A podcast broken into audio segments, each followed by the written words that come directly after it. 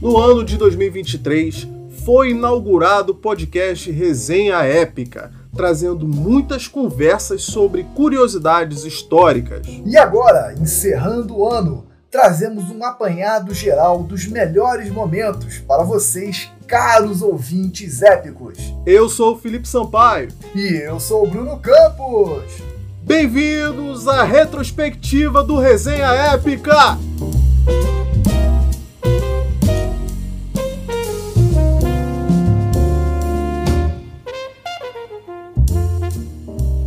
É, o ano tá acabando e o Resenha Épica tá completando aí quase seus oito meses de existência, né? Desde que a gente lançou ali em final de abril. Já 37 episódios desse projeto que começou totalmente, né?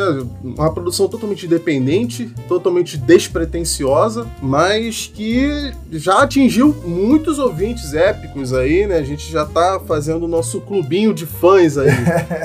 é, continua sendo um projeto independente né? É, só que realmente, né? Já tem muita gente que está acompanhando a gente desde o início, né? Desde o primeiro episódio. Tem muita gente ali que a gente já foi fazendo a divulgação desde o início, o pessoal foi acompanhando. E tem gente que tem mandado mensagem pra gente agora. Pô, comecei a ouvir o podcast de vocês. Tem gente que tá maratonando aí um monte de episódio um atrás do outro. Por isso, pra gente é extremamente gratificante, né? Muito mais do que preparar os episódios, do que gravar os episódios, é realmente ouvir que a galera tá curtindo né, tá querendo ouvir mais, galera dando sugestões de episódio, né, de assuntos que eles gostam. Isso pra gente é a parte mais legal aqui do projeto. Com certeza. E a gente abordou muitos assuntos aqui, muito interessantes, né? Sempre o principal, né, vai ser o ponto de vista histórico, né? Vai ser sempre uma curiosidade histórica, né, que a gente vai trazer, mas o, o que importa mesmo é a conversa, é a discussão, né? E essa é a proposta a gente abrir uma discussão com os ouvintes, né, para a gente trocar ideias, trocar conhecimento aqui. E durante esse ano a gente discutiu sobre muita coisa. E o nosso primeiro episódio a gente falou sobre a série The Last of Us, né? Mas é, na verdade trazendo curiosidades históricas, né, relacionadas à vida após a morte. A gente tem é, durante a história aí várias demonstrações de preocupação quanto a isso, né? É, já foi achado várias tumbas na Grécia que tinham várias pedras, vários pesos assim em cima das tumbas, como se estivesse representando ali um, um, um, medo, de repente, de, delas saírem dali. A criatura se levantar. Os né? britões e os celtas ali, eles tinham meio que uma cultura de depois de uma guerra, depois de uma batalha, se tivessem muitos mortos e eles não conseguissem enterrar esses mortos antes de anoitecer, eles costumavam cortar os pés dos corpos com medo de que eles se levantassem contra eles, né? Eles assim ganhariam tempo. Então, o ser humano ele sempre teve é, essa preocupação. E o zumbi, cara, ele é dentro da cultura pop, ele é uma figura de terror muito presente e realmente muito assustadora. Cara, e, inclusive eu vou anotar aqui essa recomendação de cortar os pés e as mãos do, dos zumbis. Se um dia acontecer apocalipse zumbi, eu acho que já é uma, uma solução simples que, que pode funcionar, né? Eu acho que isso teria poupado muito dos problemas em, em filme que a gente vê. Isso aí é citado pelo Bernard Cornwell na trilogia lá Crônicas de Arthur. É citado isso aí, eles fazem isso depois de uma batalha. E, mas isso é bem antigo, né? Na, na própria, no próprio Egito Antigo, né? A preocupação em construir pirâmides para homenagear os faraós que morriam, né, eram mumificados, então toda essa parte de mumificação é toda uma preocupação. Eles eram enterrados com os seus bens, pensando no pós-vida, né, então toda essa preocupação com o que acontece depois da morte. A própria múmia. A, própria, a múmia é a figura do zumbi, né? A múmia é um zumbi rico, né, cara? A múmia é um zumbi muito antigo e rico. Ah, é o zumbi nobre. É o zumbi aristocrata. É, faz sentido.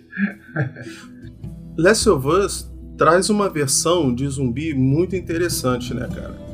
A gente já tinha uma renovação desse gênero com o Walking Dead. E o Last of Us ele veio nessa mesma linha e acrescentou umas coisas interessantes. O fato do, do zumbi ele ser uma pessoa infectada por um fungo que faz referência a um fungo real é extremamente interessante e até meio assustador é, é extremamente assustador porque, assim, é plausível, né? antigamente os filmes de zumbis todos eram baseados no momento do apocalipse. Né? Todos os filmes englobavam aquele momento em que acabou o mundo. Acordei e existe agora um mundo dominado por zumbis. Essas novas séries que estão vindo, a exemplo das que você citou, The Walking Dead e especialmente The Last of Us, elas se tratam de um mundo pós-apocalíptico. Elas querem abordar um contexto depois daquilo já ter acontecido. Como a sociedade se comportaria após o apocalipse? Eu acho isso muito interessante, não só falar do apocalipse. E você falou agora há pouco sobre, sobre discussão, né? A gente sempre traz uma discussão. Eu gosto muito que a gente quase sempre discorda, né? Um dos episódios que eu, eu lembro que a gente teve alguns debates, né? Algum, alguns encontros aí de, de opinião foi o nosso segundo episódio. Dungeons and Dragons é satânico, também aí é, pegando o gancho do filme que tinha acabado de lançar, falando um pouco sobre, sobre esse jogo de tabuleiro que, tá, que inspirou jogos também de computador, jogos de videogame e o filme, como eu citei. Né? E a gente trouxe essa perspectiva, essa ideia de é satânico, tem uma, uma coisa sobrenatural por trás do jogo, né? Uma coisa meio é, obscura, falando meio principalmente escondida. Sobre a perseguição religiosa, né, que hum. teve nos anos 80 e início dos 90, não só com o D&D, né, mas teve essa perseguição em várias mídias, mas é, a gente abordou principalmente o, os eventos que levaram à, tentativa de, de cancelamento, cancelamento, vamos dizer assim, na, é, do D&D na época. Eu vi recentemente até Mazes and Monsters, né? ah, né? Labirintos sim. e Monstros. É verdade. E que, inclusive, é um nome muito bom. Sim. Não é um livro documental, biográfico, é, é um livro baseado mesmo, né? É um romance baseado na história dele. Sim. Só que conta a história que estava na cabeça do investigador, não a história real. Entendi. Pô, deve ser, o, né? o filme, inclusive, é com o Tom Hanks, né? Quando ele era novinho. É com Tom Hanks. Uhum. E, cara, tinha tudo pra ser maneiro, mas é muito ruim.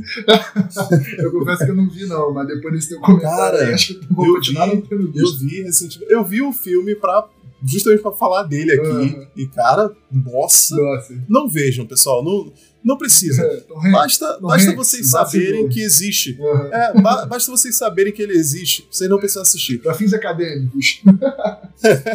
cara, sabe aqueles filmes que tem duas horas, mas podiam ter sido resolvidos em dez minutos? Esse é um curta-metragem, assim, né? Nossa, extremamente lento, muito chato, muito chato, fantasioso demais.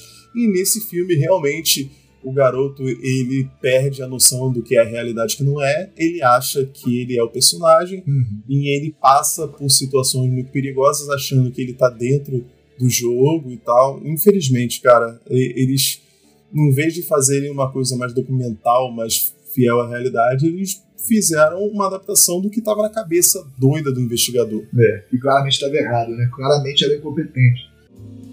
Um que a gente discordou de verdade foi o terceiro, né? Que é o Mario venceu a guerra dos consoles e você, com seu argumentozinho falho, você teve a ousadia de dizer que o Sonic venceu a guerra dos consoles, a SEGA venceu, né, com o seu Sonic, porque o Sonic tinha feito um filme primeiro, pelo amor de Deus, cara. E porque e ele é mais maneiro também, ele tem um não, penteado não. maneiro, despojado, ele é mais rápido que o Mario. O Sonic é muito legal, cara. E aí rolou aquela lenda lá, que depois se comprovou verdade, que eles enterraram uma infinidade de, de, de, unidades de cartuchos do jogo na, num deserto no Novo México. Isso aí realmente aconteceu. Inicialmente era uma lenda, mas comprovaram depois. Não tinham nem onde guardar tá, esse tanto de lixo aí que eles produziram. E enterraram junto a Atari também, né, cara? Disso, Exatamente. Ela não, literalmente, demais, a Atari, isso aí foi um é. golpe que a Atari não conseguiu segurar, cara. Não ela se recuperou. Não se recuperou e quase que a gente perdeu o, essa mídia de videogame nessa época, cara. Uhum. Esse jogo ele afundou não só a Atari, mas ele quase afundou todo o ramo de videogames. Ele descredibilizou né, o ramo. Com certeza. E aí apareceu uma empresa que inicialmente fazia jogos, principalmente jogos de cartas, né, para crianças, jogo, joguinho de cartinha, né? Apareceu um essa empresa para entrar no jogo, cara. Here comes a new challenger. E eles aproveitaram é, Excelente, espaço ali. Muito bom. eles aproveitaram essa deixa aí que, que ficou, né? Com, com, quando a Atari se distanciou, né? Saiu aí do, do seu trono, eles aproveitaram e essa empresa se chama Nintendo. Eles, Olha aí. A famosa. Eles conseguiram aí chegar ao topo, né, principalmente com os personagens ali mais icônicos, né, o primeiro de todos, lógico, que é o Mario, uhum. e também o com o, o Link, né, da, do jogo da Zelda, conhecido por, nós né, na infância como o Zelda, Rose aqui não é. é, é. Acho que as pessoas confundem até hoje, tá ligado? Acho que só aceitaram, né? É, e foi aí que começou mesmo a guerra dos consoles, porque até então era praticamente é, um monopólio ali da Atari. Todo o resto, todas as outras empresas que estavam no ramo até então, eram só clonando os jogos da Atari, que tinha muitos clones, né? Mas agora a gente vai ver que vai aparecer um novo rei ali, né, do, dos jogos, e depois disso vai começar a aparecer uma rivalidade ali, vai começar a aparecer um oponente à altura. A gente falou também, a gente trouxe a, a pergunta por que Hogwarts é secreta, né? principalmente para os fãs dessa franquia do Harry Potter aí também muito interessante. A gente trouxe essa questão das bruxas. Por que, que no filme, né? Por que, que no filme e nos livros do Harry Potter a, a, a escola tem que ser escondida? Né? Por que, que os bruxos vivem se escondendo aí do mundo dos trouxas, né? que seríamos nós, né? as pessoas incapazes de fazer magia? E a gente trouxe uma abordagem justamente sobre a Inquisição, que é um evento, uma instituição da Igreja Católica surgida lá na Idade Média, né? que fez uma perseguição a vários grupos étnicos, grupos religiosos e principalmente as bruxas, né? ou pessoas que eles pensavam que eram bruxas. Né? Trazendo para essa realidade do Harry Potter, talvez a gente possa dizer que nessa época, antes da Igreja Católica trazer isso como heresia, talvez os bruxos e os trouxas estivessem vivendo numa certa harmonia, né, entre aspas, assim por algum motivo, a Igreja Católica possa ter visto algum tipo de ameaça é, nesses bruxos e começou a tratar a magia como heresia, né? Por algum motivo específico. A igreja ela perseguiu vários grupos étnicos e religiosos durante a história e com motivos específicos, né? motivos de, de interesse até econômico em, em alguns momentos. Então eu acho que pode ter sido isso que aconteceu dentro do mundo bruxo ali. Começou a criar esses conflitos, essa tensão entre os bruxos e os trouxas. Eu acho que você falou muito bem quando você disse que a Igreja Católica usou a Inquisição como ferramenta. Se você analisar a Inquisição espanhola, por exemplo, né, ela foi um pouco mais para frente, né, a partir de 1478 ali. Ela é conhecida como a Inquisição mais violenta. E eles perseguiam as pessoas às vezes por motivos muito banais, e você pensa assim, poxa, será que era realmente uma coisa religiosa? Por exemplo, a pessoa que não comia carne de porco. Era heresia. Ah, por que, que era uma heresia? Porque eles queriam perseguir os judeus, que era um grupo específico. A pessoa que não frequentava a igreja, a pessoa que lavava a toalha sexta-feira, a pessoa que tomava banho, sabe? Coisas que você fica, cara, então isso era uma ferramenta de puro é. controle social, de controle comportamental. É, eu, não, eu não quero ferir a religião de ninguém. Não vou falar aqui agora da fé católica, da religião católica, da religião cristã. Mas a Igreja Católica, como instituição, ela foi extremamente eficaz em perdurar por vários séculos e moldar a sociedade. Ela conseguiu controlar o comportamento de todo mundo através de instituições tais quais a, o que a gente está falando da, da Inquisição. A Igreja Católica, como instituição, ela moldou muito, ela fez muito, ela controlou muito a sociedade. Eu acho importante falar isso, né? Como instituição. Porque o problema não é a fé, pelo menos na minha visão. O problema não é a fé, o problema é o poder que uma instituição tem em vários momentos da história, né, em lugares diferentes, a gente viu esse controle da população por uma instituição que tinha esse poder. Nesse contexto, era a Igreja Católica. Ela é muito duradoura e ela é muito influente até hoje, não chega nem perto de como foi na Idade Média, mas ela se manteve por muito tempo numa influência muito grande, justamente assim. Eu acho que se é, ela fosse tão tolerante, ela não seria tão influente. Então, existia um medo muito grande da parte deles de perder justamente essa influência. Então, qualquer grupo que fosse contra, qualquer tentativa de reforma, qualquer tentativa de revolta, era muito reprimida para que ela se mantivesse naquele lugar de poder. E os templários? Os templários foram vítimas de uma conspiração? Né? Nessa conversa aí a gente trouxe a ideia de que talvez, né, é, ou, ou os templários eles realmente eram uma seita ali que era contra a igreja, ou muito provavelmente eles estavam só sendo perseguidos por interesses econômicos. Então, Felipe o Belo começou a articular um plano mais, vamos dizer assim, mais maligno. E nesse momento que o rei usa sua influência, a sua autoridade, vamos dizer assim, sua autoridade sobre o Papa e eles acusam, né, a Igreja Católica ali na figura do Papa, acusa a Ordem de Templária de um monte de crime. Heresia, sodomia, imoralidade, começa a acusar os caras. Porque é aquilo, né? Heresia é uma coisa mega subjetiva. Sim. É aquilo que vai contra o preceito da, da Igreja Católica. E eles se aproveitaram justamente daquele código de regras que a gente já falou antes, que ele tinha vários ritos né, que eram vistos como muito misteriosos, porque eles eram eh, realmente sigilosos ali só para os membros. Então, eles começaram a acusar os templários de atos heréticos e blasfemos durante esses ritos. Então eles falavam que eles se beijavam na boca, se beijavam no ânus. Eita, que isso? Que, que, que beijavam abaixo do umbigo, entendeu? Que realmente uma das regras dentro da, do Código dos Templários ditava-se um rito ali de iniciação que dizia que ao final o grão-mestre e talvez o bispo que estivesse presente ali beijariam um iniciado. Mas, pô, beijar o iniciado é muito subjetivo. Pode ser um beijo no rosto.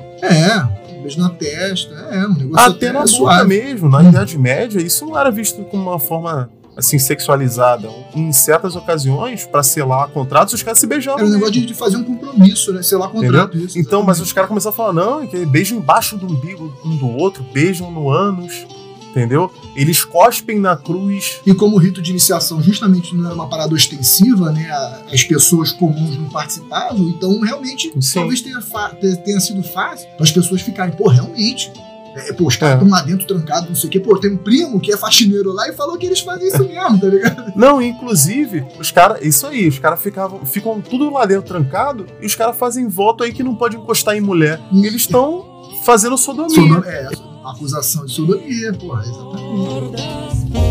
E a ex-rainha da, da Inglaterra, Elizabeth II, ela era uma tirana. Gente montou esse episódio aí trazendo essa ideia, essa dúvida se ela era realmente essa figura, capa de revista, essa velhinha fofinha, ou se ela era é, é, o, o legado de um, de um império que explorou diversas colônias africanas e asiáticas também. É porque esses movimentos de revolta, né, separatistas, aí essa, esses movimentos buscando a independência da Índia, eles são muito antigos. Desde o século XIX já tinha esses movimentos, né? E um, uma grande figura né, desse, desses movimentos foi o Mahatma Gandhi, uhum. inclusive, né? Exatamente, exatamente. E para você ver como foi difícil, né, eles realmente se libertarem dessa, desse imperialismo. É, e, e, pode ter alguém pensando assim: ah, não, beleza, mas vocês só estão falando de Índia. Vamos relevar, foi só a Índia. Não, não foi a Índia, só a Índia, não. Não, Cara, só teve... a Índia já seria muita coisa. só a Índia já seria muita coisa. Mas você teve bombardeio no Iraque em 1920. Você teve a revolta dos Mau Mau no Quênia, que também é um movimento separatista, sabe? E aí alguém pode falar assim: não, mas isso aí foi tudo antes do governo dela. Ela não pode ser culpada. Não é bem assim. Porque no Chipre já ela já era rainha. Aconteceu hum. uma rebelião entre 1955 e 59, onde os civis eram perseguidos. Aqueles civis né, que se mostravam separatistas eram perseguidos, eram presos. Você teve os centros de tortura de Aden, que é no atual Iêmen, em 1960. Então tudo isso aconteceu durante o reinado dela. Então, poxa, ela é tão boazinha assim? Ela não poderia ter impedido, agido de uma outra forma, né? Cantado a letra ali na, no ouvido do primeiro-ministro, pô, vamos fazer de outra forma? É, claro que a gente já falou que ela não tomava as decisões assim, né? Mas ela era a grande figura, né, que representava hum, aquele governo, aquele, a, a, aquele país, aquele reino, né? Então, uhum. ela tinha que tomar certas atitudes, né, que não foram tomadas. E a cerveja mais antiga que o pão Será que a gente deixou de ser caçador-coletor e começamos a plantar por causa da cerveja e não do pão? Tinha uma galera que não gostava muito da cerveja. O Império Romano, quando ele começou a se expandir, começou a ter contato com essas civilizações é, da África, civilizações do Oriente Próximo, Oriente Médio, é, eles eram muito habituados ao vinho por causa de toda aquela cultura, aquela, aquela, aquele legado, aquela herança dos povos gregos, que eram grandes sim, cultores. Então, na verdade, quando os eles criadores do vinho, inclusive. os criadores, é, os criadores do vinho, exatamente. Então, quando eles tiveram contato com a cerveja, eles diziam que ela era uma bebida inferior, que o vinho era algo muito melhor. Então, foi não só isso. Inclusive, cara, para eles, o, a própria cevada Uhum. era uma coisa muito inferior porque ela era usada nas rações de animais. E, inclusive, é, existe registros também que, como forma de punição a militares, eles recebiam rações de cevada em vez, de outros grãos. Ah, ao invés de outro grão. Achei que fosse no lugar do vinho. Eu, eu não sei então, se assim, o cara se alimentar não. de cevada era, era realmente um castigo para ele. Então, quando eles tiveram contato com esses outros povos que faziam uma bebida rudimentar daquilo que para eles era uma ração de animal, Uhum. Pô, pra eles foi nojento aquilo ali. É. E pasmem, ainda, ainda dedicavam essa bebida aos deuses, né? Então eles pensavam, nossa, que, que, que, povo inferior aqui, pô, homenageia os seus deuses com essa bebida inferior, insignificante, né? É, e os romanos, inclusive, eles tinham também um deus, só que o deles era o do vinho, que é o deus Baco. É verdade, o Deus Baco, que dá o nome aí ao Bacanal. É, as grandes festas ali, né? É, uhum. pro Deus Baco eram regadas a vinho, né? E rolava de tudo, né?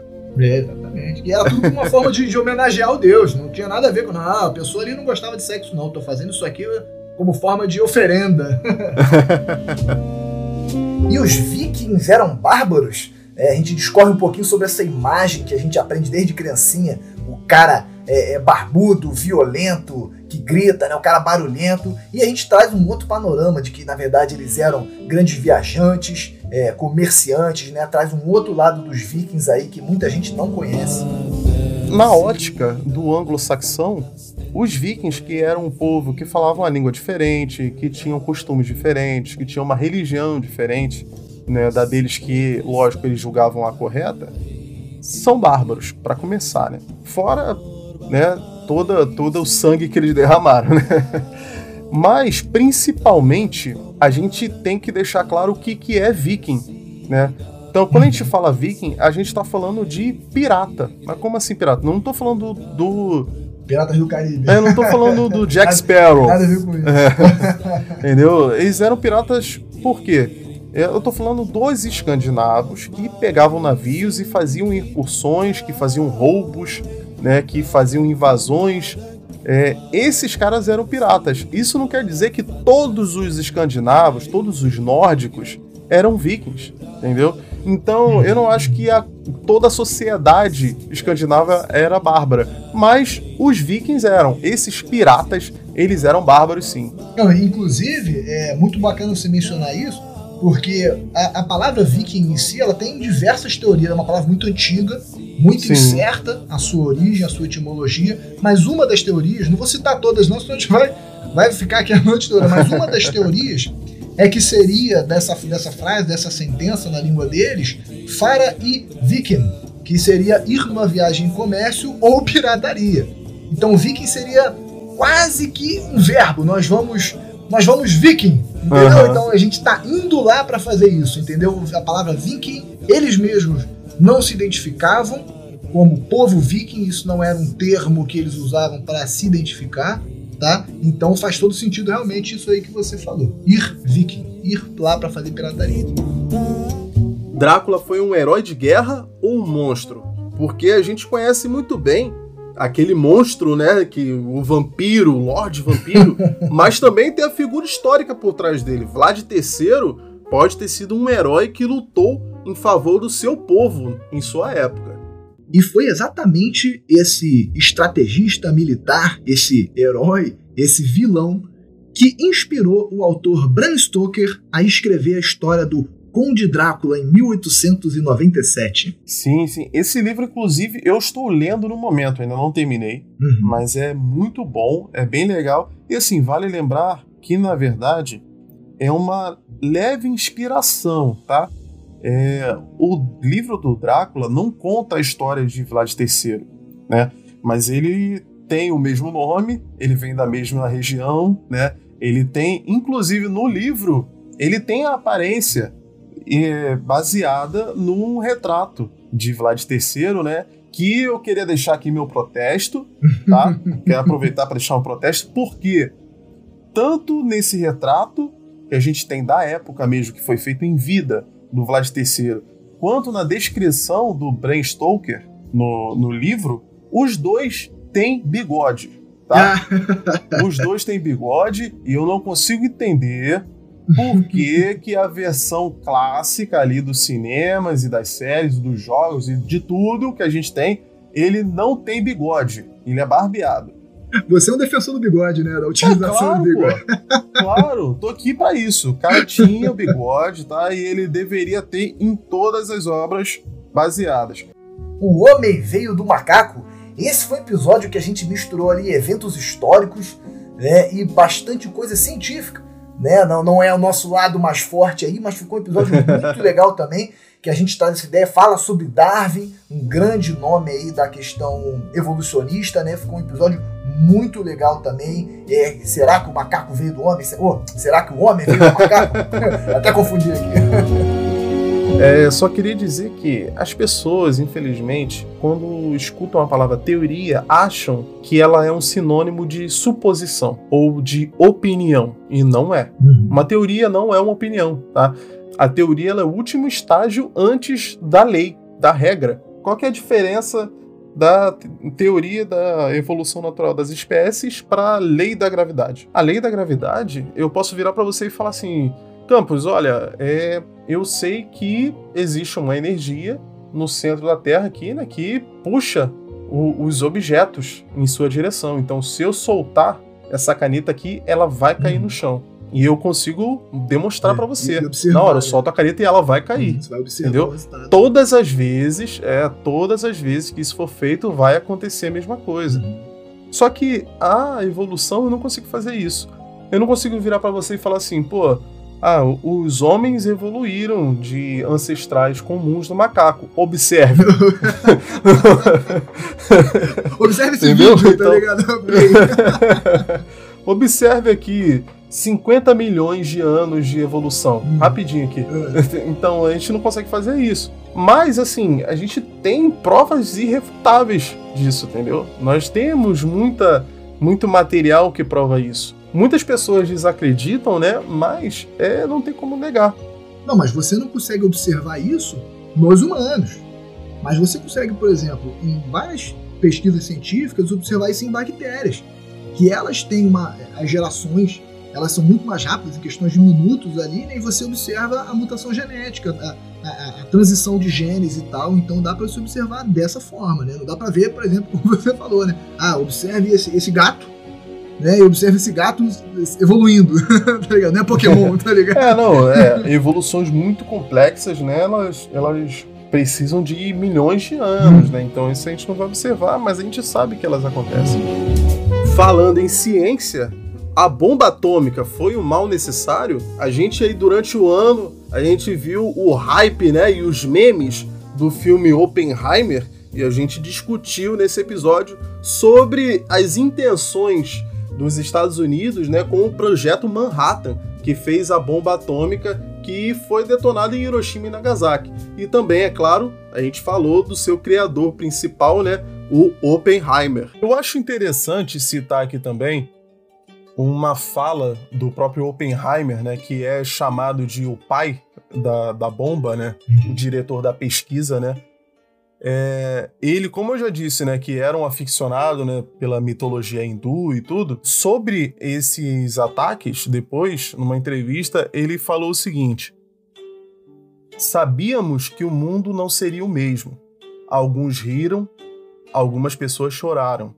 A maioria das pessoas ficou em silêncio lembrei-me da linha de escrita hindu, o Bhagavad Gita, né, onde Vishnu está tentando persuadir o príncipe de que ele deve cumprir o seu dever e, para impressioná-lo, assume a forma de vários braços e diz: Agora me tornei a morte, o destruidor de mundos. Suponho que todos pensávamos assim, de uma forma ou de outra. Essa frase, cara, me tornei a morte, o destruidor de mundos, ela frequentemente é atribuída ao próprio Oppenheimer, né, né, como, ele se, como se ele tivesse criado isso, né? E ela ficou muito chocante. Tem um vídeo dele falando isso. Ele fala isso, né, durante uma transmissão de televisão. E, cara, é muito chocante você ver um homem falar isso sobre o, sobre o, dele, né? atentado, né? né? É, é, sobre o atentado ali que matou tantas pessoas. Que bom que pelo menos uma vez você trouxe aí uma, uma citação de uma língua diferente, porque normalmente sou eu, sou eu que fico passando vergonha aqui, tentando falar em, em italiano, russo, espanhol e fico. Eu evito ao máximo. É. O Brasil foi descoberto ou invadido. Pedro Álvares Cabral todo mundo conhece, mas ele já sabia para onde estava indo, foi sem querer. E os índios que estavam aqui não conta não? Foi invadido ou foi descoberto? Esse episódio também muito bacana aí sobre a história brasileira. Naquele ponto da costa africana, né, que a gente disse que eles precisavam se afastar um pouco por causa né, das questões climáticas. Hum. Não, a gente tem que ir um pouco mais para oeste. um pouco só. Aí o pessoal ia voltar, não, um pouco mais. Um pouco mais. Só mais um pouquinho. e ele acaba avistando né, o que ele chama de o Monte Pascoal, né? Que fica ali hoje, fica em, se eu não me engano, Porto Seguro, na Bahia, hum. né? E, então eles avistam as terras ali e falam, ah, não, a gente tá meio aqui, a gente se perdeu, mas aqui, ó, achei um lugar... Achei o retorno, achei o retorno. é... eles desembarcam ali, mas eles, diferente de Cristóvão Colombo, é, eles sabiam que eles não estavam nas Índias, né?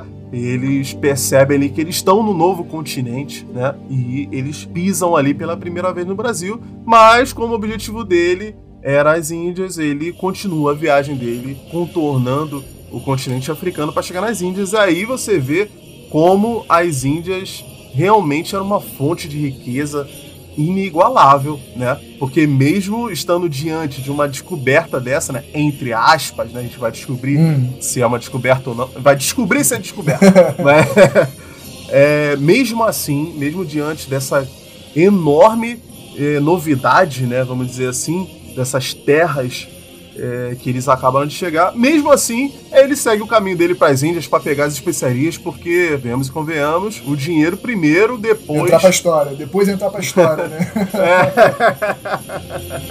A queda do Império Romano foi um fracasso militar ou político? A gente falou principalmente de uma figura muito interessante que é o Cômodo, né? O Imperador Cômodo. A gente até traz o, o filme Gladiador para conversa, né? Que tem tudo a ver ali, é, é o, o grande vilão do filme, né? Acredita-se que justamente por ele ter nascido cercado de tantos privilégios assim, ele foi um, um imperador muito ruim, porque primeiro ele era muito excêntrico, Uhum. E os relatos dizem. É pouco, né? e os relatos dizem que ele, além de ser um cara despreparado, foi criado no palácio, uhum. né, enquanto seu pai estava em várias campanhas, né, em várias batalhas para defender as fronteiras, ele estava lá no palácio só comendo, entendeu? Se divertindo, correndo atrás de mulher, espancando os escravos. Né? Provavelmente a vida dele era essa. um pouco, né? Também. os historiadores da época, né, descrevem ele como um cara extremamente despreparado e cruel. Lógico que pode ser que essa visão seja muito partidária, porque o principal historiador contemporâneo dele né, foi Cássio Dio, que era um senador que rivalizava muito com ele. A gente vai ver que, após a morte de seu pai, quando ele assume o roxo, né, uhum. quando ele vira, se torna imperador, vira imperador. Uhum. ele não é apoiado pelo Senado, principalmente justamente por, por isso ele ser um cara jovem, e despreparado, né? Uhum. Ele não era interessado em participar nas, nas, decisões políticas e tal. Ele meio que estava só curtindo ali a, a, grana mesmo. Então, os senadores eram muito contra ele e o Dio era um desses senadores. E um outro fator também que aumentou essa polarização, né? Essa, essa divisão entre o Senado e a figura do imperador foi que com 18 anos ele decide selar um acordo, né? A gente sabe que o Império Romano, nesse contexto, estava em guerra com diversos povos, né? É, expandindo constantemente seu território. É aquela coisa bem romana mesmo, sempre guerra. E ele, com 18 anos, ele decide selar um acordo com os germânicos, que era a principal, uma das principais etnias, culturas ali que fazia frente ao Império Romano. E os senadores não veem isso com bons olhos, porque tinham muitos apoiadores do pai de Cômodo, né, o Marco Aurélio que a gente falou. E Marco Aurélio ele era bem dessa política de não, vamos expandir, vamos lutar. E aí quando o Cômodo decide, toma essa decisão contrária, o pessoal já, pô, o cara já não, já não tem uhum. já não tem perfil, tá entendendo? O cara toma um monte de decisão errada, o cara não estuda, não tem experiência militar, não foi o que, que esse cara tá fazendo como imperador, né? Então já gera esse conflito, começa a ter uma, uma verdadeira desestabilização é, política né, nesse momento. A invasão da Ucrânia inicia uma segunda guerra fria, e esse é um episódio que me marcou bastante porque ele foi sugestão de mais de um ouvinte. Né? Então a galera tava realmente querendo saber. Eu lembro que nessa época que tava é, é, muito em foco essa questão da guerra da Rússia e da Ucrânia. Então a gente traz uma abordagem histórica desde a Idade Média até os dias de hoje, trazendo até um pouco de geopolítica aí também. Eles foram se fundindo com outras etnias e, nesse caso específico aqui, os nórdicos se miscigenaram com os eslavos né, e deram origem aos Rus de Kiev. O que, que é um Rus? Um Rus é justamente uma aristocracia, né? Seriam tipo os nobres que são dessa descendência dos nórdicos, né? Que viviam na região que hoje é a Rússia, a Ucrânia e Bielorrússia. Playboy né? de Kiev.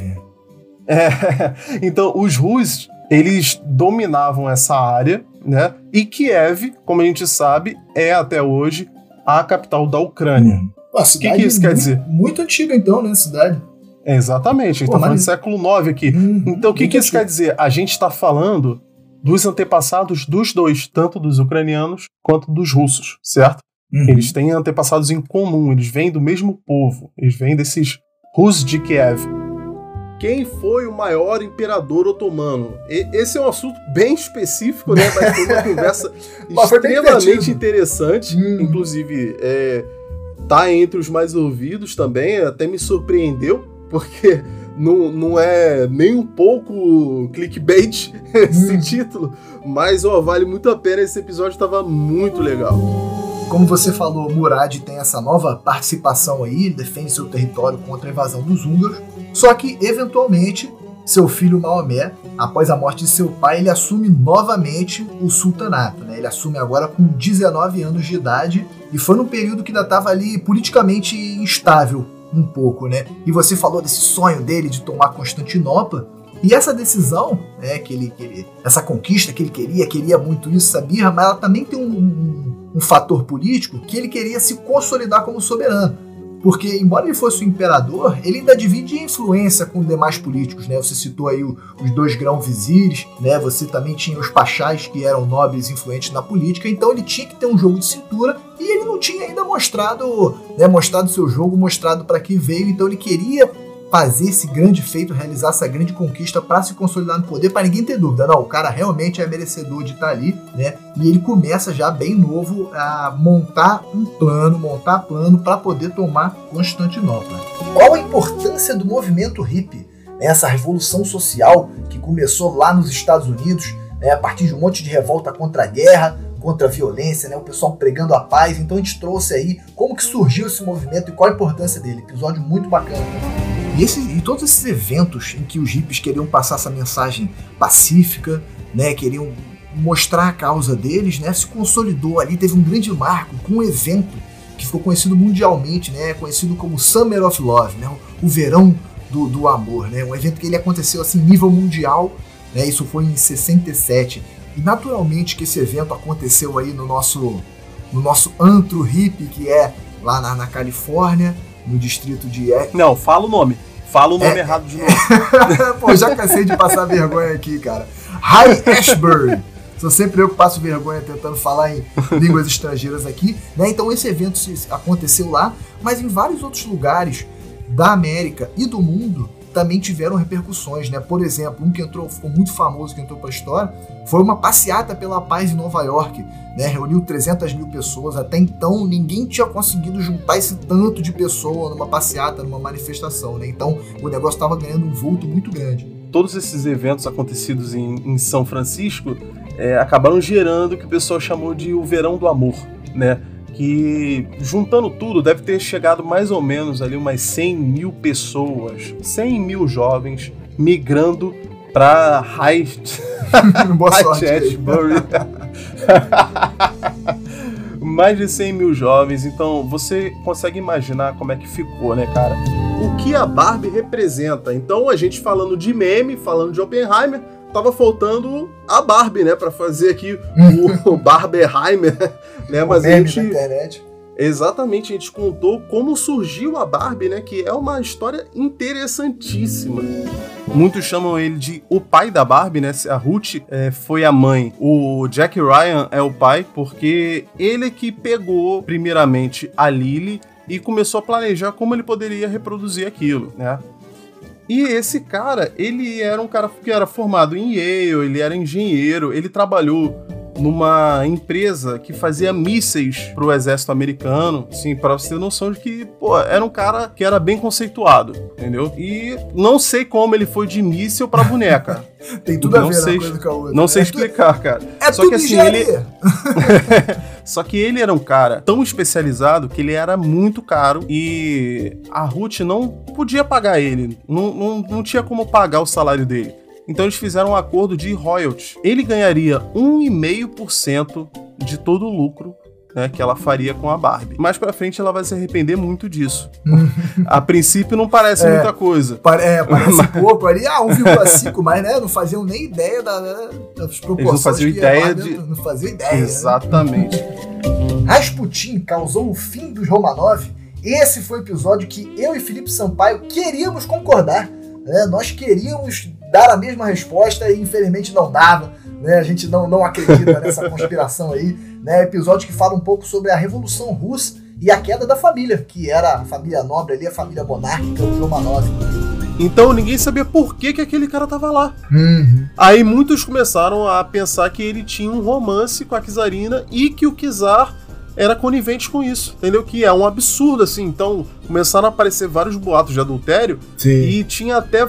As pessoas começaram a. a- depois da Duma, depois que teve uma certa liberdade de, de imprensa, que começaram a ter liberdade de imprensa, eles começaram a fazer quadrinho que mostrava o, o Rasputin a transando, Kizarina. é, pegando no- nos seios dela, beijando, entendeu?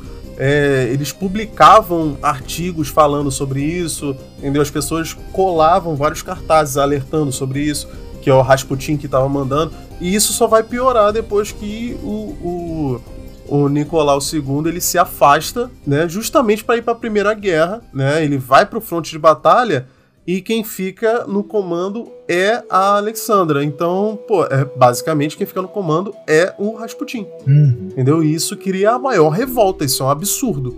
Tanto que é, é, cria revolta entre os camponeses e entre os nobres também. E os nobres várias vezes tentam matar ele, até que chega na fatídica tentativa que eles conseguem. né? Mas antes Quem, disso. quem tenta alguma hora consegue, né?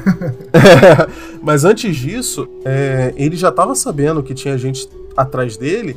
Antes mesmo do Kizar sair, ele fala pro Kizar, é, supõe-se, né? É, que ele fala pro Kizar, ó, se eu morrer, eu provavelmente vou morrer. Ele fala isso, provavelmente vou morrer em breve. hum, E tudo bem, mas se eu morrer pelas mãos do povo, o senhor pode ficar tranquilo, seu reinado vai ser maravilhoso. Mas se eu morrer pelas mãos de um nobre, o senhor pode ter certeza que a sua dinastia não durará dois anos. Ele fala isso. Supostamente. Supostamente né? ele faz essa profecia aí. É. E ele. Realmente ele morre em 1916, né? E em, 2000 em 1917 a gente sabe o que, que acontece, né? Quem foi o Homem da Máscara de Ferro? Esse episódio traz uma grande conspiração de séculos, né? Que tem filme, inclusive, muito interessante. A gente fala de quebra um pouquinho sobre Revolução Francesa, sobre absolutismo francês. Muito bom. E sobre os três mosqueteiros também, porra, grande. É, é, muito também. bacana.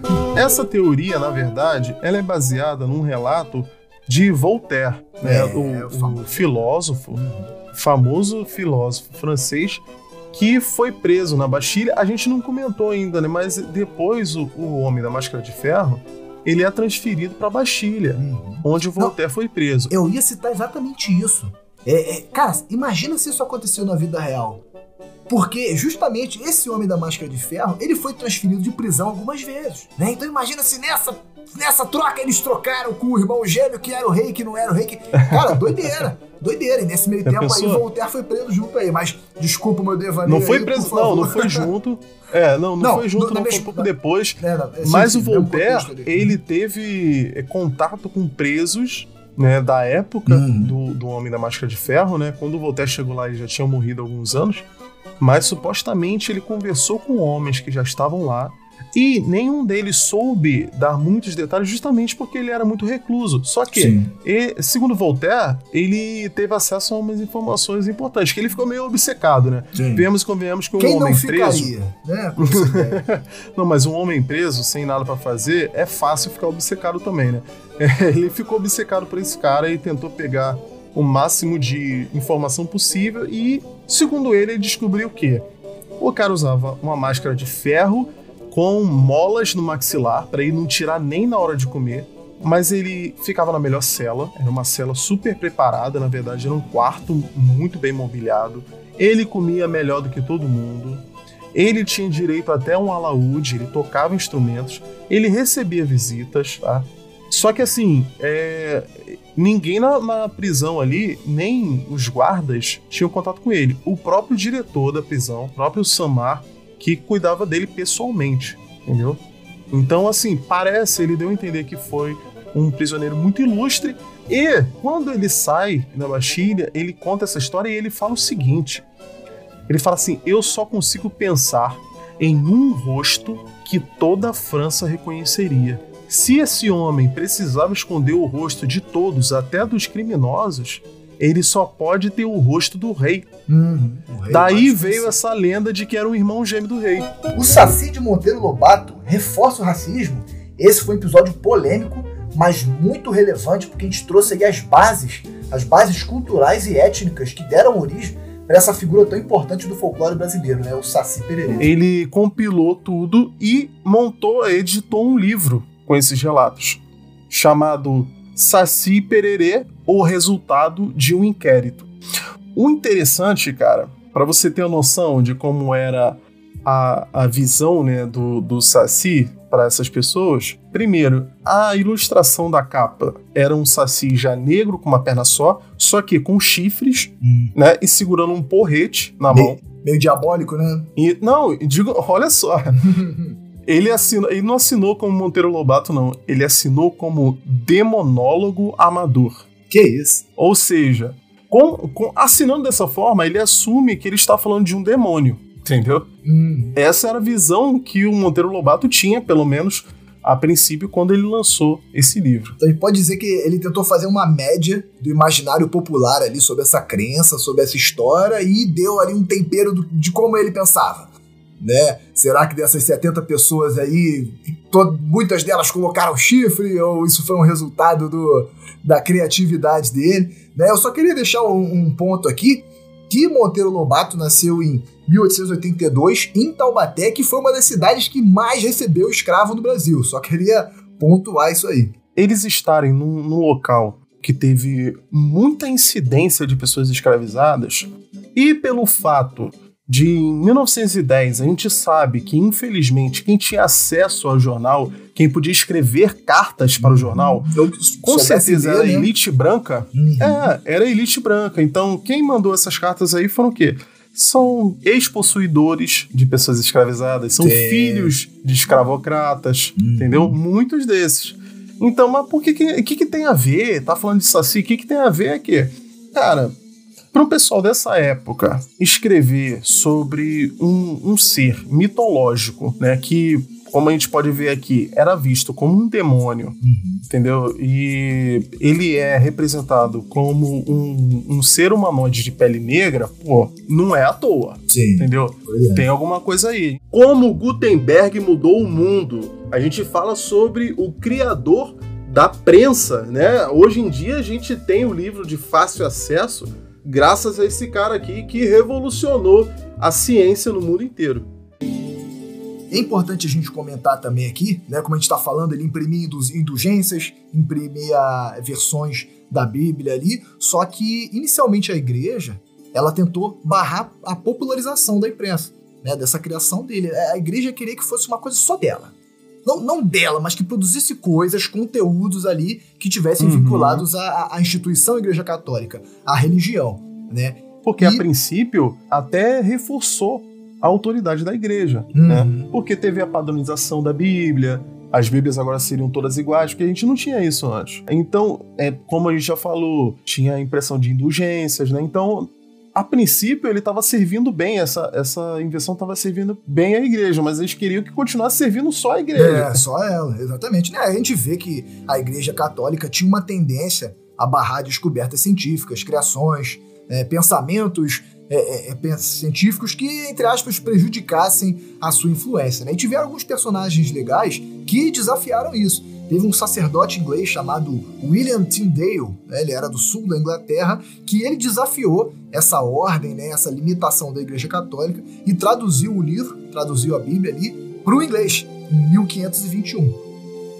E ele acabou sendo queimado numa fogueira pela Igreja Católica, só para mostrar realmente como ela, como ela realmente barrava, queria barrar, queria impedir isso aí. E um outro também, que esse é muito mais conhecido, que desafiou essas determinações, essas imposições da Igreja Católica, foi o monge agostiniano Martinho Lutero, que traduziu a Bíblia, como a gente sabe, para o alemão em 1534. Esse foi um nome muito importante porque ele é o precursor da reforma protestante. A gente sabe que houveram muitas outras tentativas né, de, de fazer uma reforma da igreja, né? mas essa que seria uma das maiores né, e mais bem-sucedidas. Né? A independência do Brasil trouxe liberdade. Esse foi um episódio que, obviamente, a gente lançou em homenagem ao Dia da Independência no nosso calendário, né? E trouxe aí essa ideia do após a independência, né? Após a separação de Portugal, a gente estava realmente livre? Ou será que existia uma outra nação que estava comandando, né? Que a gente estava subordinado? E no momento, o Dom Pedro, ele fala na cara dele que não vai, entendeu? Fala com autoridade que ele não vai. Ele cruza os Aí, braços e momento... fala, não quero! Conhecendo Dom Pedro, cara, eu acho que não foi bem assim, não. Eu acho que é mais provável que ele tenha botado o dedo no peito do general, falando assim: meu irmão, não vou para lugar nenhum, tu vai fazer o quê? Detalhe para o meu irmão, porque ele tava no, no Rio de é. Janeiro, certamente influenciado Lógico. pela gira carioca deve ter falado exatamente isso. Meu irmão, vou voltar coisa nenhuma, tu mete o pé que não sei o que, deve ter falado exatamente assim. As duas mãos assim no, nos sovacos opostos, né? Gingou pra Encolheu ele. os ombros, né? E aí, meu irmão, vai fazer o quê? Qual a importância do movimento Rastafari? Ah, o movimento Rastafari que tem um, uma criação extremamente interessante, cara, e até surpreendente. No, na, na pesquisa para esse episódio aqui, eu me surpreendi com a quantidade de informações super interessantes que eu achei. Esse episódio realmente traz a definição de curiosidade histórica. Tudo nele é extremamente curioso. A gente pode fazer um adendo aqui e falar um pouquinho sobre a política mesmo do, do imperador, né? Uhum. Haile Selassie, mas não é exatamente o objetivo, mas eu acho importante é que ele foi um cara que lutou pela modernização do Estado, né? Que ele queria muito que um Estado negro, né, fosse, entre aspas, moderno, né? Acompanhasse os avanços europeus, né? Ele viajou muito, ele participou de muitos congressos, ele pediu muita ajuda de outros países, fez muita política, né? Ele era um cara uhum. muito uh, diplomático, né? Inclusive, um discurso dele na Liga das Nações Unidas ficou muito famoso, né? é, justamente porque ele foi o primeiro a falar sobre igualdade racial, assim, a nível mundial, né? E assim, lógico que o discurso dele é muito grande, mas eu vou falar um trechinho aqui que eu acho que é muito pertinente. Abre aspas aí. Enquanto a filosofia que declara uma raça superior e outra inferior não for finalmente e permanentemente desacreditada e abandonada, enquanto não deixarem de existir cidadãos de primeira e segunda categoria de qualquer nação, enquanto a cor da pele de uma pessoa for mais importante que a cor dos seus olhos, enquanto não forem garantidos a todos por igual os direitos humanos básicos sem olhar as raças, até esse dia, os sonhos de paz duradoura, cidadania mundial e governo de uma moral internacional irão continuar a ser uma ilusão fugaz a ser perseguida, mas nunca alcançada. Então você vê aí que, pô, um, um, cara de extremo saber, né? E muito eloquente ali, o discurso dele ainda vai se prolonga muito mais do que isso, mas é uma mensagem muito forte, né? E mais uma vez, né, apesar de parecer óbvia, infelizmente se fez necessária no momento ali, porque realmente é, muitas pessoas acreditavam que existiam é, seres humanos de primeira e segunda classe. O que causou a Revolução Francesa? A gente trouxe aí o contexto histórico, os antecedentes para esse grande evento que ocorreu na França e marcou muito a história e o pensamento científico também. Vai acontecer uma, uma invasão por parte da Áustria que vai ser é, um, uma forma de apoiar o rei disfarçadamente.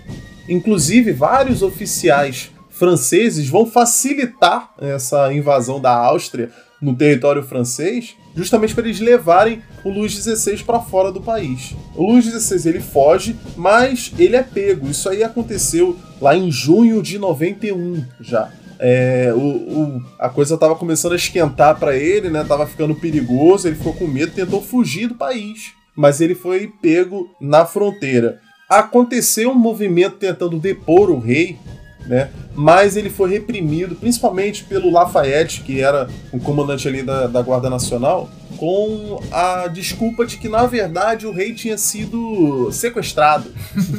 não, ele não tá fugindo não. O rei foi sequestrado. E esses austríacos aí, ó, esses safados vieram aqui e conseguiram pegar o rei. Olha só que absurdo. Não, mas a gente conseguiu resgatar ele, tá tudo bem agora. Tá tudo bem agora.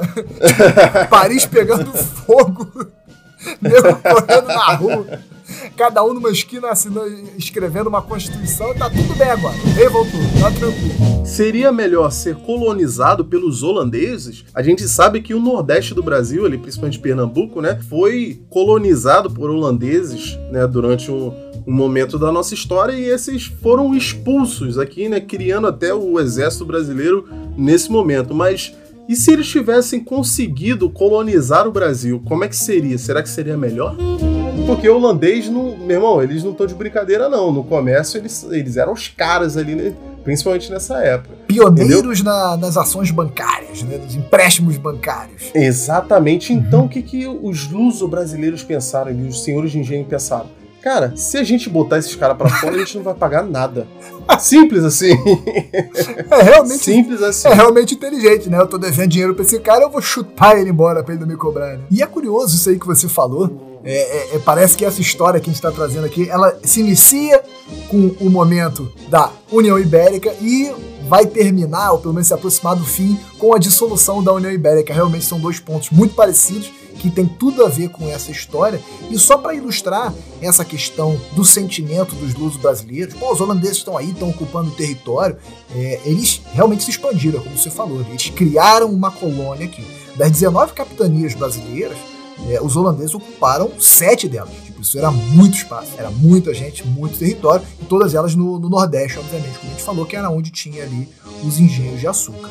E aí Portugal, agora justamente livre dessa dominação espanhola, ele vai organizar tropas, vai organizar frotas para vir aqui para o Brasil e vai organizar tropas aqui no Brasil também, dos, dos portugueses nascidos, aliás, dos, isso, portugueses nascidos no Brasil, os lusos brasileiros ali, para que pudessem fazer a expulsão dos holandeses.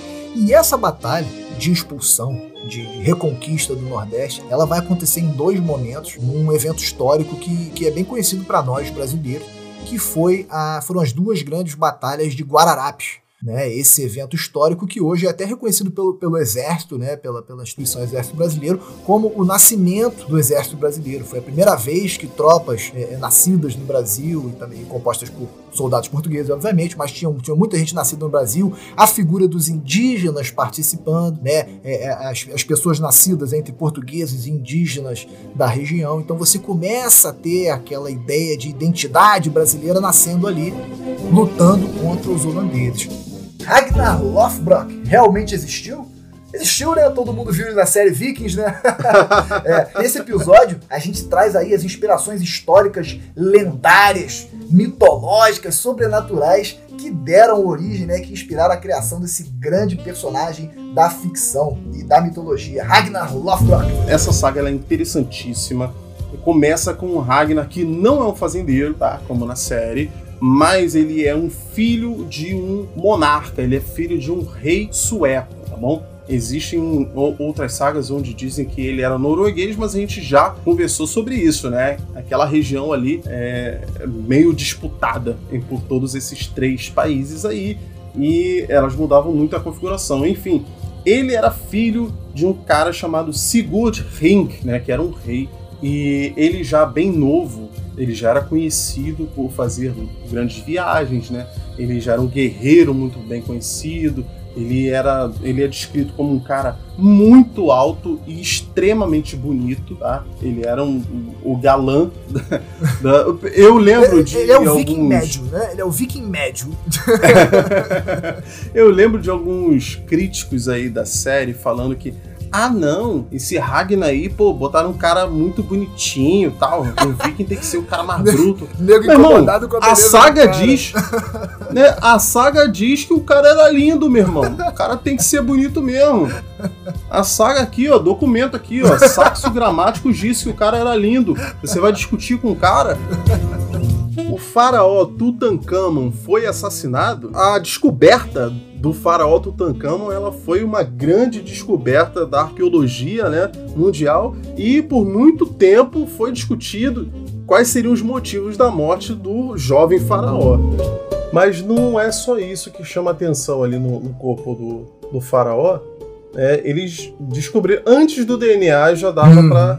para analisar e saber que ele morreu muito jovem. Sim, né?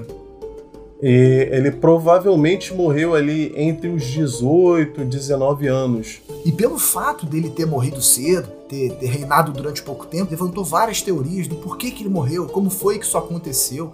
E uma das teorias que eu gostei bastante aqui por, é, foi que, a, a, partir de uma observação, é, eles perceberam que o cérebro deu o cérebro, não tinha mais cérebro nenhum, a, a, o crânio dele. o cérebro, é a primeira coisa que vai embora. é a primeira coisa que tiraram. Cara, enfia um gancho no nariz dele, puxa. É. Era a única coisa que eles não davam importância nenhuma. O crânio. Os caras embalsamavam tudo, tudo. Uhum. Entendeu? Até o baço Até eu tava baço. ali no frasquinho ali embalsamado. Agora eu... o cérebro, o cérebro ia direto pra vala. Por que Israel e Palestina estão em guerra? Esse também é um episódio que envolve muita geopolítica e que também foi sugestão, né? Foi pedido de muitos ouvintes. Era um assunto que estava muito em evidência aí nas reportagens, nas notícias. Então a gente traz desde a criação do Estado de Israel, né, movimento sionista, então o, o, todo o contexto histórico para esse evento que está acontecendo na atualidade. E continua sendo muito relevante, tá? Porque esse conflito está tomando proporções gigantescas e ainda está acontecendo. É, mas enfim, é, esse era um grupo paramilitar que também lutava por essa libertação do povo palestino e é reconhecido pela Liga Árabe como o único legítimo representante do povo palestino, tá? inclusive. Então, o Hamas ele não, não pode ser reconhecido como o exército da Palestina, não é, não é. E, e esses grupos paramilitares que você citou aí, tanto a, a OLP quanto o Hamas, é, por que, que hoje a gente associa tanto, erradamente, tá pessoal? Por que, que a gente associa tanto qualquer pessoa de turbante, qualquer pessoa com uma vestimenta muçulmana, a gente associa a um terrorista, né? Porque esses grupos eles começam a usar de violência, né, como ataques, sequestros, principalmente contra, contra o povo judeu, contra o povo de Israel, contra o Estado de Israel, como maneira de é, demonstrar sua insatisfação, tá? Pessoal, olha só, presta atenção, eu não tô passando pano para grupo terrorista, tá? É, é, que fique bem claro isso aqui. Eu estou falando por que, que a gente criou esse estereótipo que a gente tem hoje, tá? Esses grupos paramilitares, com objetivos políticos, que usaram violência, foram pra mídia, né? E a gente começou a ver, aí, pô, nego de turbante na TV, pô, cara, a gente começou a ter essa associação muito forte entre uma pessoa islâmica e o terrorista. Os Estados Unidos perderam a guerra do Vietnã? Esse também é muito interessante, cara. Tem muita informação incrível, né? E a gente debate sobre as duas versões da, da história, né? Porque a gente sabe que os Estados Unidos acha que nunca perdeu nada, né? Eles dizem isso. Mas a verdade não é bem essa, não. É, a gente vê, através desses relatos, essas fotos, que as pessoas que elas tinham a mínima inclinação a uma psicopatia, a mínima inclinação para é, é, qualquer maldade ali, qualquer desejo de matar que a pessoa tivesse, era muito alimentado nessa situação, cara. Onde ó, você vai ser jogado aqui né, nessa vila e tá vendo, todo mundo que tá em volta de você, todo mundo é seu inimigo. Faça o que você quiser. Essa era a situação do soldado Sim. ali. Então, muitos, a maioria, e, eu diria... E, não dá nem, e, e para ressaltar, não dá nem pra culpar o soldado nesse momento, não. Toda circunstância levou ele aquilo ali. Né? A gente é, não tá aqui querendo dizer, ah, aquele o soldado João que tava lá no Vietnã, ele é um, é, é um monstro, é um desgraçado, né? A gente tá não, tá o que eu tô dizendo contexto... é que alguns eram. O que eu tô dizendo é que alguns sim, sim, eram. Os psicopatas, e foi dado para eles toda, toda a, ferramenta a, o aparato, ali. toda a ferramenta hum. para que eles perpetuassem esses atos, essas atrocidades. Só que a maioria, né, como eu falei que a maioria a gente não, não dá para generalizar. É um filme que mostra muito bem isso é o filme Pecados de Guerra, de 1989. É no contexto da Guerra do Vietnã, em que você tem o, protagonista ali, ele fica todo o tempo incomodado com, com, as crueldades que são feitas pelos seus, pelos seus colegas ali, pelos outros soldados, né? E o nosso especial de Halloween, que a gente colocou aí uma voz assustadora, todos os nossos ouvintes se tremendo todo quando ouviram as nossas vozes ali contando uma história de terror. É, no especial a gente trouxe aí as origens é, é, históricas e culturais que deram origem ao Halloween americano, né, que é o mais evidente que a gente consome tanto hoje. Aí. Tinham vários ritos, por exemplo, as igrejas tocavam sinos para as almas presas no purgatório. Existiam várias procissões de pessoas vestindo preto, carregando velas. E um dos ritos, assim, um, um dos costumes dessa época, que era um dos mais interessantes, eram os, os bolos de alma que se faziam. É, as pessoas faziam uma espécie. Era quase que um, um biscoito, na verdade. Era um, era um bolo assim com a, com a massa assim baixinha, né? Que eles faziam vários. Né? Se vocês procurarem na internet, a maioria vai ser representado ali com alguma espécie de cruz feita de, de ou de frutas ou com corte mesmo, né? Um bolo redondo assim cortado em, em quatro partes, tal, que eram oferecidos principalmente para crianças carentes, né? crianças pobres essas crianças nessa época, elas andavam de casa em casa oferecendo orações e cânticos litúrgicos, né? Principalmente em homenagem às pessoas daquela família ali que morreram. Então, essas crianças ofereciam rezas para as pessoas que provavelmente estavam no purgatório e esses membros da família da pessoa que morreu, que ainda estavam vivos, recompensava essas crianças com bolos. Então a gente já está vendo se formar aí uhum. é, mais elementos do Halloween.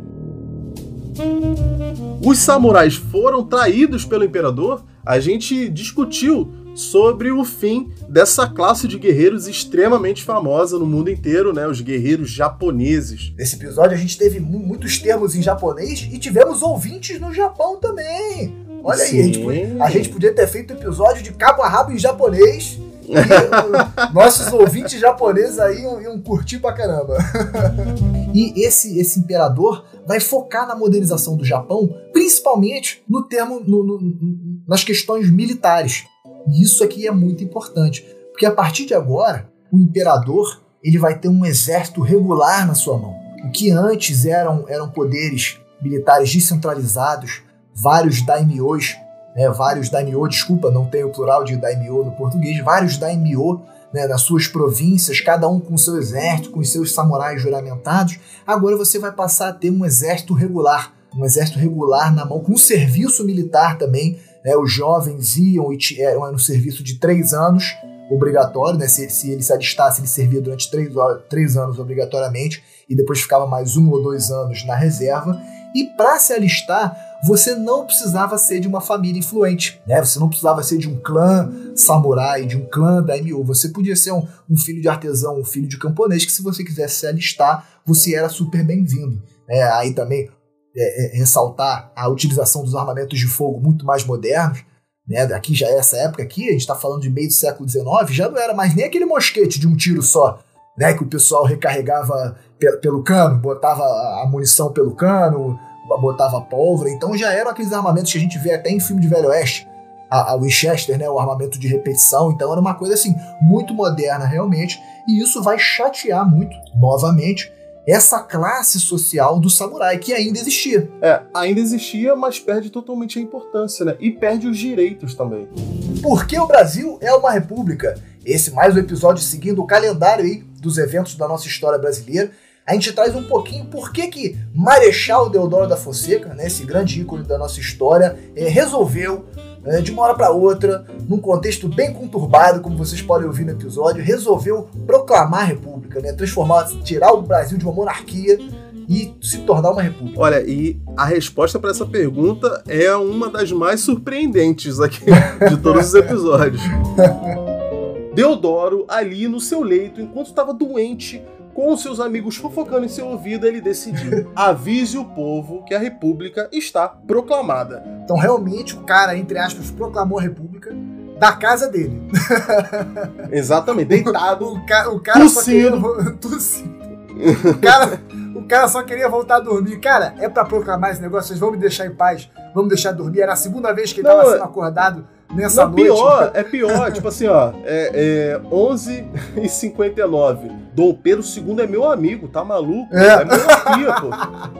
Amizade toda Zero hora. Zero hora. O quê? Aquele cara? Não, então é república. Então agora, agora eu sou inimigo da monarquia. Virou a chave de uma forma muito rápida. Qual é o melhor épico de Ridley Scott? Com o Edu Schneider. Esse foi o nosso primeiro episódio com um convidado, né? O Edu Schneider do podcast Castback que fala sobre filmes, né? Edu Schneider, que é um grande crítico de, de cinema, né? O cara sabe tudo. Ele veio aqui para a gente discutir qual o melhor filme histórico, né? Filme épico que o diretor Ridley Scott já fez. A gente falou principalmente de Gladiador, Cruzada e O Último Duelo, que são filmes incríveis. E discutindo mesmo, porque teve bastante é, opiniões, tiveram bastante opiniões divergentes ali. Ninguém concordava com ninguém. O que eu dava uma opinião sobre o filme, o cara ia lá e detonava minha opinião de leigo sobre a cinematografia, mas foi muito divertido. Ele foi o primeiro imperador que foi filho de imperador. Ele foi o primeiro imperador a herdar isso, né? Mas o filme não precisa te contar isso, cara. Então é, é mais fácil ele só falar assim, ó, isso aqui é o herdeiro mimado e você entende a ideia geral e você, do que tá acontecendo. É Felipe, você já imagina na sua cabeça o que está por vir. Você imagina, Sim. não precisa ficar tocando nesse assunto, mas você já tem certeza absoluta de que ele vai trair o pai. Você tem certeza absoluta pelo comportamento dele. Isso aí é uma linguagem também cinematográfica, é linguagem para outras artes também, que é a semiótica, que você conseguir gerar no, no público ele imaginar o que vai acontecer. Você pode imaginar um objeto tal, e você pode imaginar uma cena também.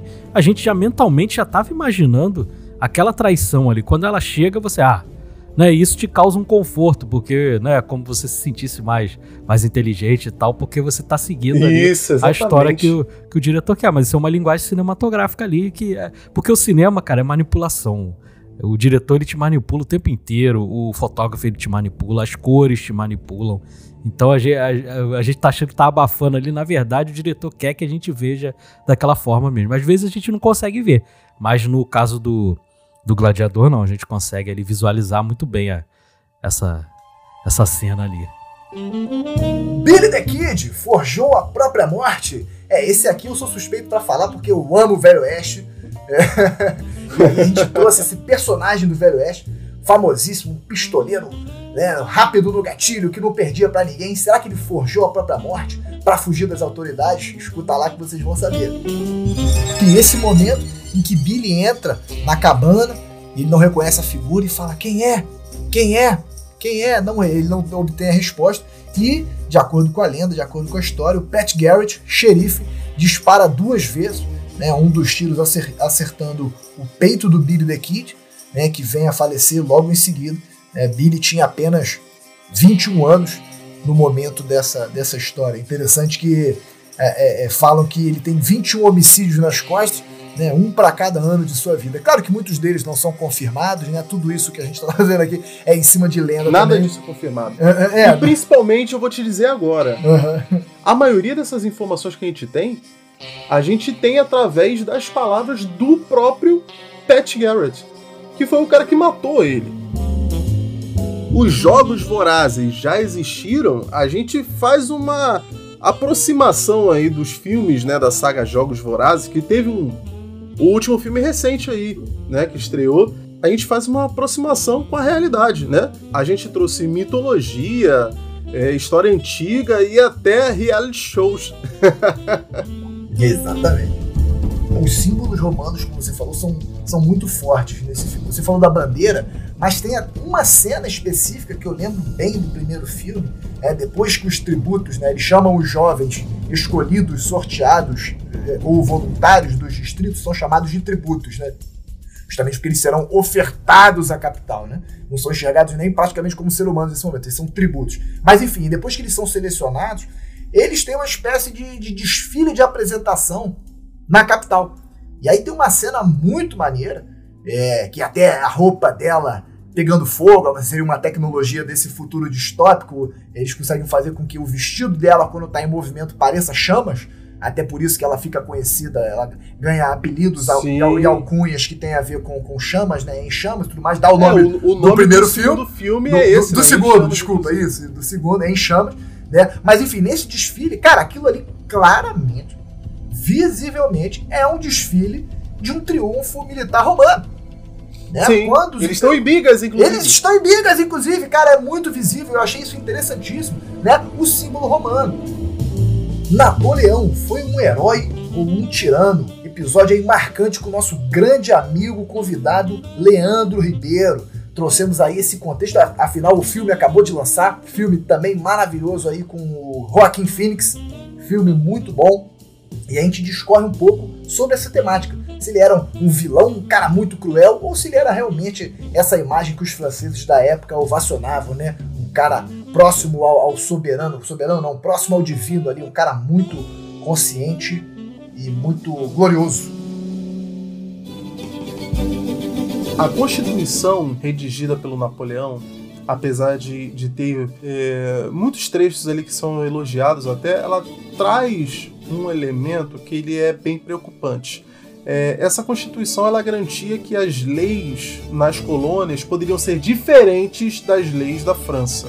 É, com isso, ele tentou trazer de volta a escravidão nas colônias, entendeu? Que é uma coisa extremamente preocupante, né? Inclusive, ele tentou é, dominar novamente a, o Haiti, que tinha se libertado, né?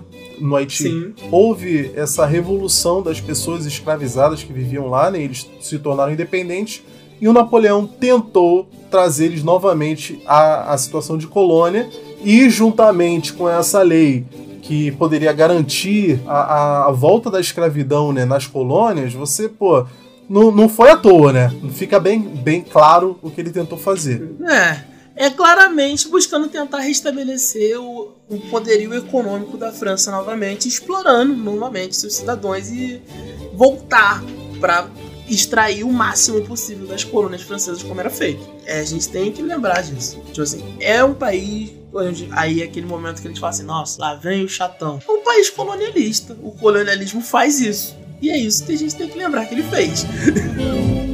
Especial de Natal 2023 com Leandro Ribeiro. Afinal, nosso amigo Bruno Campos estava em viagem a hum. trabalho, né? Depois a gente vai falar sobre isso aqui.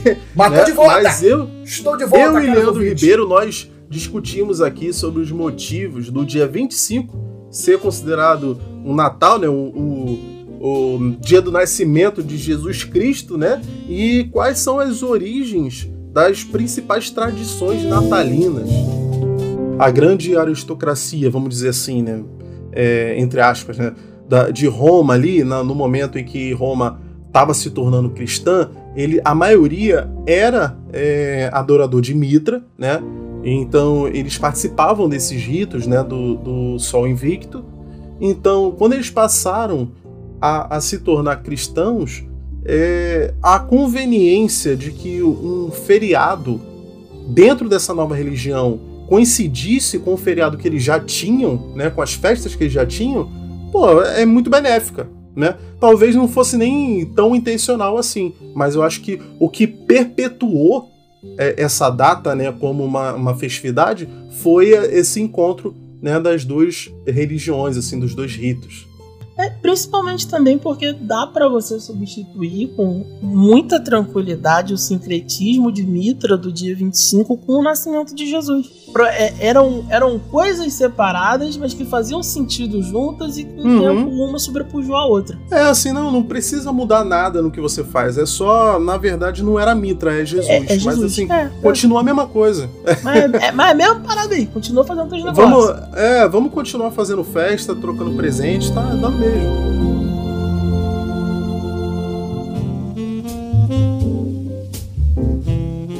Cara, esse ano a gente teve muita conversa, né? Teve muita coisa. Parece que passou rapidinho, mas é, reouvindo, né? É, esses trechos aí, a gente vê que caramba, passou muita coisa, né? A gente conseguiu conquistar muita coisa aqui com o nosso projeto e vocês podem ajudar muito mais, inclusive. É isso aí, pessoal. Continuem divulgando o nosso trabalho para a gente atingir mais ouvintes épicos. Mande esse episódio aqui para alguém que você conhece que ainda não ouve o nosso podcast, que aí ele vai ter uma noção da, do apanhado geral, do que, que a gente fala, do que, que a gente gosta, e com certeza ele vai gostar também e vai querer ouvir nosso episódio, vai maratonar aí um episódio atrás do outro. Manda mensagem pra galera, Compartilha lá o nosso Instagram, as nossas postagens no Instagram também, que isso ajuda pra caramba a nossa divulgação pra gente atingir mais ouvintes. Com certeza, cara. E ó, obrigado a todos vocês que escutam a gente, que compartilham toda semana, principalmente no, no Instagram, sempre tem o pessoal que compartilha nos stories, que comenta, que curte. Isso ajuda muito a nossa divulgação. E não esqueçam, pessoal, de seguir a gente lá no Spotify e botar as cinco estrelinhas ali pra gente. A gente tem muito ouvinte que ainda não avaliou a gente, tá? A gente que já tá sendo ouvido aqui em mais de 20 países, tá? no Brasil inteiro e outros países aí afora, né? E a gente não tá vendo esse retorno aí, não, hein? A gente não tá vendo retorno no, nas avaliações, não. As avaliações ali que a gente tá tendo, elas não refletem a quantidade de ouvintes épicos que nós temos. Então, pessoal, vamos ajudar o Resenha Épica. A gente não pede dinheiro, tá? A gente não pede nada. O que a gente pede é avalie a gente e compartilhe com seus amigos, tá? A gente quer chegar em mais épicos, a gente quer que essa conversa fique cada vez maior. Toma aí esse esporro de vocês, a gente quer as estrelinhas, rapaziada. Entra no Spotify e dá as cinco estrelinhas. Não esqueça de entrar também no Instagram, arroba Resenha Épica, seguir a página, né, acompanhar o feed, curtir nossas postagens. Pessoal, por hoje a gente vai ficando por aqui. Desejamos um ótimo Natal a todos um ótimo ano novo e um ótimo 2024 para todos vocês, nossos ouvintes e os não ouvintes também. Valeu, pessoal, até ano que vem, ou seja, terça-feira, porque o Resenha Época não para. Valeu. É isso. Valeu.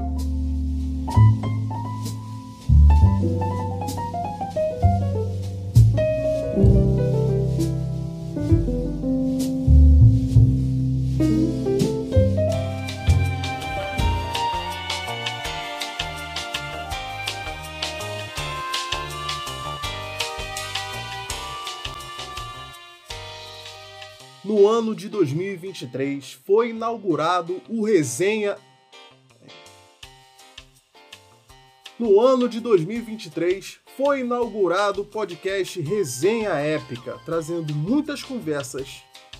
Ah, eu ia falar épica de novo. É porque parece que tá faltando um adjetivo aqui. mas vai ficar muito épica, vai ficar esquisito. tá.